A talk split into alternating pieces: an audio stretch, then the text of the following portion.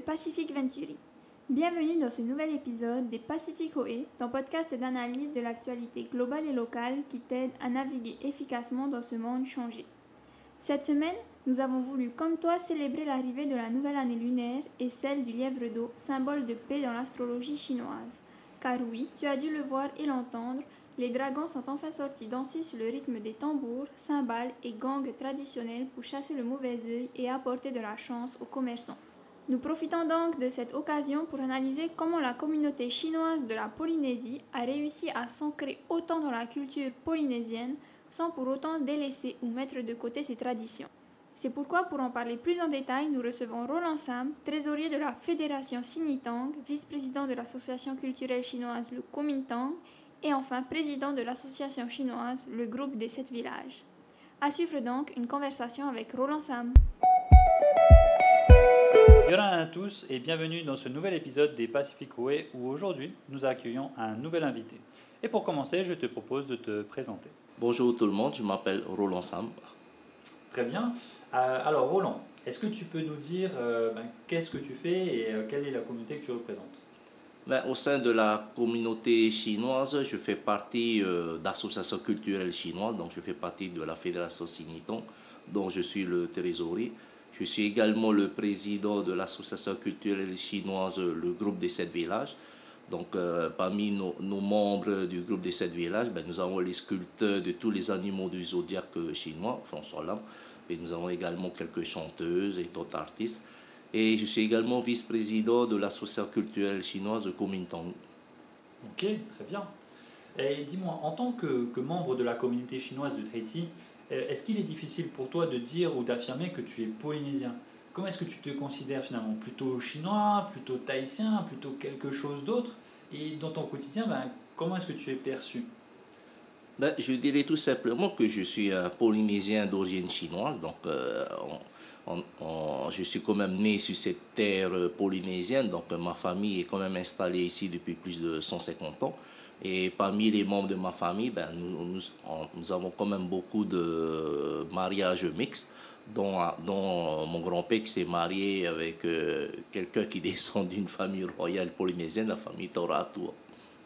Et du coup, aujourd'hui, ben, comment est-ce que tu es perçu par rapport aux autres Quand ils te voient ou comment est-ce que tu représentes? Je pense que depuis qu'on a fait la commémoration de l'arrivée des premiers Chinois, il y a de cela 150 ans, on a fait ça en 2016, euh, et après, on en a fait beaucoup d'expositions sur la généalogie. Donc, euh, beaucoup de Polynésiens ont découvert, avec surprise pour beaucoup d'entre eux, qu'ils avaient, euh, ben, qu'ils avaient des origines chinoises. Donc, cela, cela leur était caché.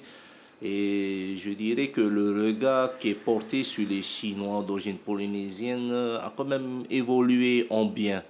Auparavant, c'est vrai qu'on on était quand même bien perçu, mais je dis qu'aujourd'hui, on est un peu plus compris. Ok, encore plus intégré dans, dans la communauté oui. polynésienne. Ok. Le, le, contexte global actuel avec la pandémie et les diverses tensions géopolitiques mondiales, ben, souvent on tendance à présenter la Chine et les personnes d'origine chinoise. Est-ce que tu as été témoin de situations un peu délicates vis-à-vis -vis de cela, que ce soit ici ou même à l'étranger? Non, à titre personnel, bon, sur le territoire, ensuite même en ayant voyagé quand même ces dernières années, non, dans l'ensemble, je pense que l'être humain est quand même bienveillant envers autrui. Donc, je n'ai pas vu de signes ou, ou, autre de manifestation, bon, plus ou moins de racisme ou de rejet de l'autre. Donc, c'est ça qui est bien. Maintenant, je pense que l'être humain est quand même intelligent. Donc, il a compris que ben, c'est pas parce qu'on est, on est d'origine chinoise ou qu'on vit en Chine qu'on est que c'est nous qui sommes vecteurs de, la maladie. Bon, ça, c'est, maintenant, c'est devenu une pandémie mondiale, malheureusement. Bon, même si certains disent que la maladie a eu lieu en Chine, bon, maintenant, qui, qui peut bien avoir raison, puisque d'autres rumeurs disent que c'est, comment dit ça, c'est peut-être pour parler à partir de la terre chinoise, mais peut-être ce sont des étrangers. Bon, maintenant, moi, je dirais ça sur le, sur comment on dit, ben, c'est une manifestation. Donc, euh, comme il est de, de, coutume sur notre terre, à, à quelques milliers d'années d'existence, donc il y a toujours une pandémie qui, arrive de temps en temps, très malheureusement. Bon, maintenant, l'être humain a su réagir en inventant des, vaccins, des, médicaments. Bon, là, il, est vrai qu'il y a eu quand même quelques milliers de morts de par le monde. Mais dans l'ensemble, moi-même ayant eu des décès dans, ma famille, ben, on, va se dire, ben, c'est arrivé, bon, on va essayer d'aller en avant, de ne pas de euh, stigmatiser, ben, voilà, de pas stigmatiser euh, les Chinois qui, hmm. qui à 99,99%, ils ne sont pas fautifs du tout. Ah ben bien sûr. Ok, et euh, dis-moi si je me trompe, mais ben, les anciens, les anciennes générations, surtout de la communauté chinoise, ben, elles parlent assez couramment le Hakka. Mais on le voit avec les nouvelles générations, ben, c'est plus forcément le cas. Et ben, qu'est-ce qu'on peut, la question qu'on peut se poser, c'est est-ce que c'est un, risque de perdre de la culture chinoise? Et si ça allait, ben, comment est-ce qu'on fait pour remédier justement et garantir la transition et euh, la continuité de cette culture millénaire? Bon, il est vrai que c'est notre, notre, langue qui est parlée localement, qui est le Hakka, qui est une des sept dialectes de Hakka de par le monde. Et de plus, euh, notre dialecte Hakka qui est parlé à Tahiti, à, euh, ben, elle est parlée depuis plus de 150 ans.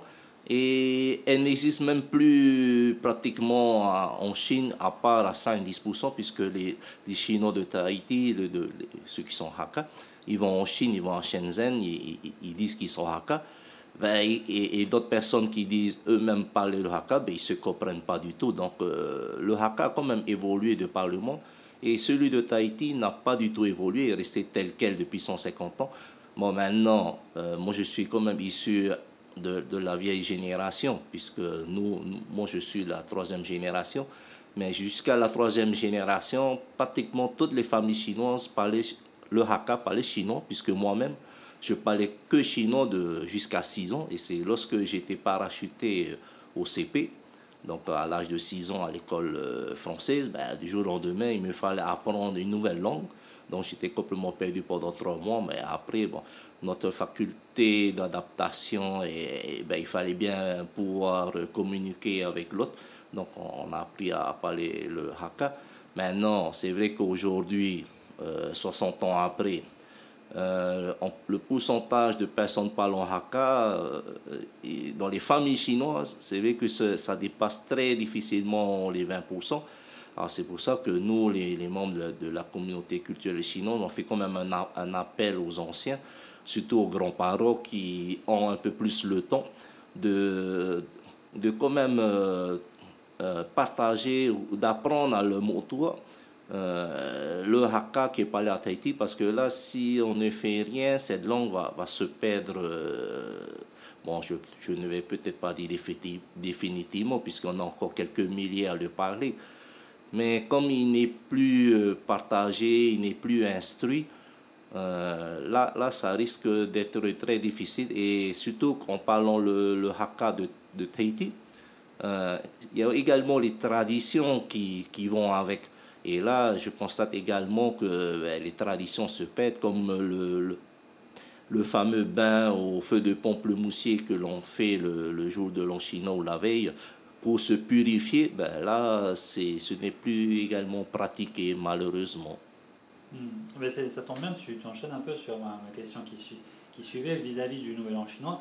Les croyances et les traditions ben, liées à ces fêtes, eh ben, est-ce qu'elles sont toujours présentées aujourd'hui dans le quotidien de la communauté chinoise locale Et si elles le sont, pourquoi? Nous, on l'a vu dernièrement, on a vu le dragon qui se balade un peu en ville et qui va euh, devant chacun des commerces pour faire la danse. Est-ce que c'est quelque chose finalement qui est encore bien présent et comment est-ce que, comment est-ce que ça vit aujourd'hui? Bon, concernant les différentes manifestations culturelles, bon, je, dois quand même avouer que ça reste encore très populaire, surtout auprès de, des Polynésiens qui adorent voir euh, les, les, danses des lions. Euh, donc, c'est toujours un joli spectacle à voir.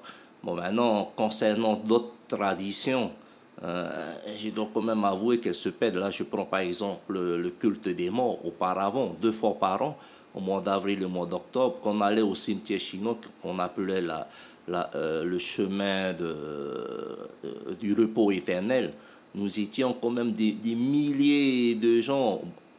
Au, départ, il fallait graver la montagne, enfin une petite montagne à rouer avant que l'on ne construise la nouvelle route. Mais je me rappelle, enfant, il y a de cela 50, 50 ans, 55 ans, on était des milliers à, se garer au bord de la route, ensuite à gravir la montagne. En plus, je voyais beaucoup de générations mélangées. Je voyais les grands-parents, les parents, les petits-enfants, tout le monde était là pour se, comment dire, rendre hommage aux, anciens. Aujourd'hui, ben, je continue à pratiquer le, le kassang, mais je vois que c'est beaucoup moins développé par rapport à ce qui se faisait il y a 50, 60 ans, voire plus. En tout cas, Roland, merci. Je, je, ne peux que te remercier. Est-ce que tu aurais un message que tu aimerais transmettre à nos auditeurs? Ben, à, tous les auditeurs, ben, je souhaite une très bonne et merveilleuse année du lièvre qui, normalement, selon les, le, le, le feng shui et les, les traditions chinoises, normalement, l'année du lièvre, c'est c'est une des meilleures années qui, qui soit, puisque c'est supposé être une année de, de calme, de paix, de sagesse. Donc euh, je souhaite à tout le monde une grande paix, de la prospérité et surtout une très bonne santé. En tout cas, je te remercie et puis je pense qu'on va rester sur ces paroles de paix. Merci en tout cas, Roland. Merci. Espérons donc que la prospérité, la sagesse et la santé nous soient accordées tout au long de cette année. Si cet épisode t'a plu, n'hésite pas à le partager avec ton entourage et à le noter ou le commenter sur ta plateforme de podcast préférée. Et si tu veux en savoir plus sur la communauté chinoise et le Nouvel An asiatique, n'hésite pas à aller voir la newsletter Tehoe sur ce thème. Tu peux la retrouver sur notre site internet pacificventuri.com et tu peux également t'y inscrire pour ne jamais manquer un numéro. Je te retrouve donc la semaine prochaine pour un nouvel épisode, un nouveau thème. Prends bien soin de toi, Nana!